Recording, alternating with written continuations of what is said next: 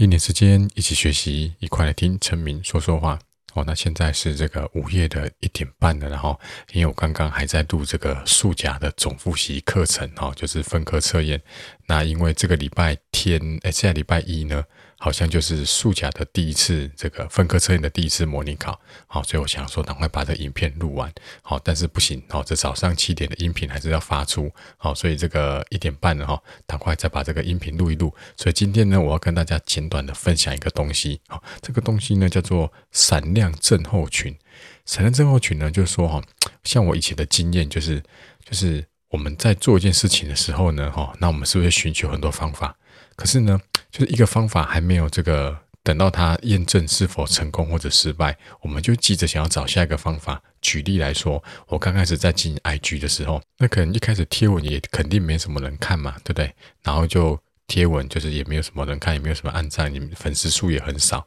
所以呢，我就会想说，哎，是不是是不是我不适合进 IG？对不对？然后那时候呢，就听人家讲说，哎呀，YouTube 啊，就不错，YouTuber 可以也配啊，赚很多钱。然后我就想要再转到 YouTube。那转到 YouTube 里面呢，发的影片呢，一开始一定也没什么人看，对不对？然后这时候有人就讲说，啊，我跟你讲，最近很流行抖音，我要去抖音里面做这种短影片、搞笑影片，就可以吸引很多粉丝。那我也跟着再去做抖音，就类似这样场景呢，就会一直出现。然后呢，就是。东一点西一点，然后呢，每个都进一点点，然后呢都没有去持续去做，然后呢，你想想看，你是不是有时候也会这个样子？比如说你买了一本参考书，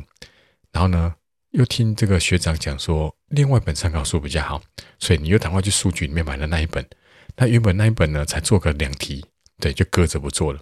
然后呢，B 那一本这个参考书呢，学长介绍那一本呢，你做了。几题或者做了几页之后呢，哎，好像小考没有考得很好，又听人家讲说什么哪一家补习班很好，哎，又跟着跑去试听，然后这两本参考书就丢着，然后试听，哎，别人好不错，就补了，那补补补补补补了一个礼拜两个礼拜，哎，好像段考也没考得特别好，那又听人家讲说另外一家补习班更好，然后呢又赶紧跳槽到那家补习班，对不对？然后最后呢，哎，补了也效果没有很好，然后又又听人家说什么，哦哦，请家教效果比较好。对不对？然后又想说，哎，那我是不是要请家教？然后请了家教 A 之后呢，哎，好像也没有很好，又又赶着想要再去换一个家教，就这样子永无止境的这个一直想要去寻找一个新的方法。好，这种呢就叫做闪亮症候群。OK，好，那今天就提供给大家两个解方了。如果你有类似这样的镜头的话呢，哈，哎，那就继续听下去吧。好，第一个这个解方呢，哈，就是让子弹飞一回。也就是说呢，哈，你不要急着呢，哈，去想要看到成果，因为很多事情呢，它的成果不会是这个突然就显现的。好，我在之前有一集讲过复利效应，好，这个高二以上同学如果学过这个指数函数的图形，就知道它一开始是平平的、缓慢的上升，可是过一个临界点之后呢，它会上升的特别快，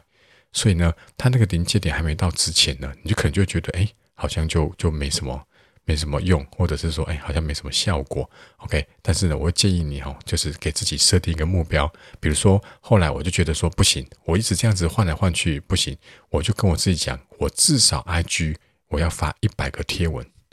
或是至少我 YouTube 里面要发一百部影片，我再来跟自己讲它有效还是没效。OK，然后呢，我就在 IG 里面发了一两百个贴文之后呢，我就发现，哎，好像某些类型主题的贴文很多人看，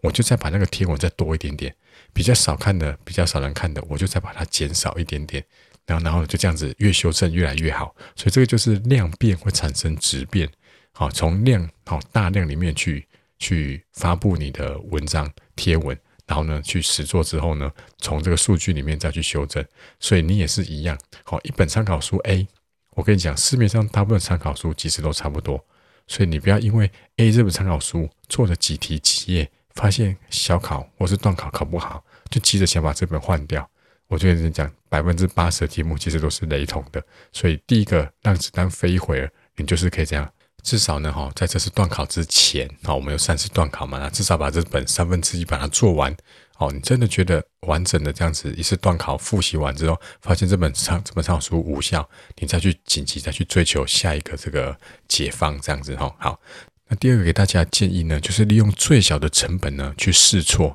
好，这个试错试是考试的试，好，就是说呢，哈，你呢快速去失败，然后快速去修正，比如说。哎，今天你做了参考书，你做了一次段考，发现哎，好像真的效果没有很好。好，那这时候呢，学长这个推荐你 B 这本参考书，可是你不要急着去买，你可不可以跟同学借，好看一下，或者是这个同学介绍你去某一个补习班补习，然后呢，你补补了一两个礼拜，觉得好像没有很好，不要急着去跳槽。OK，除了刚刚讲的让子弹飞一会之外呢，你可不可以再去多试听几堂？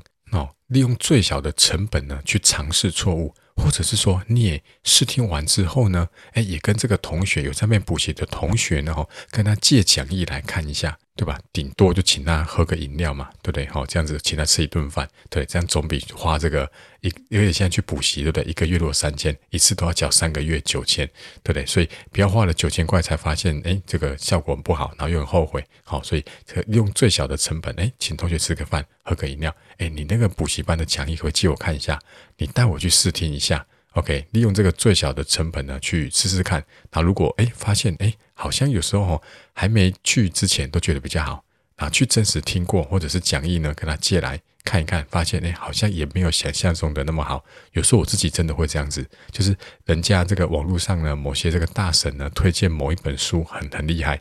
然后呢我就不会急着去博客来下单，我就跑去书店里面，然后去站着把那本书稍微翻一翻。然后呢，有时候翻一翻，哎，发现哎，好像其实没有讲的那么好，或者是我发现这本书其实没有很适合我，那我就可以省下这一笔钱。好，所以今天呢，好跟大家分享，就是如果你觉得你有这种闪亮症候群的话，好，先试试看，让子弹飞回了，然后利用最小的成本去尝试错误，然后快速失败，快速修正。OK，那我们明天再见。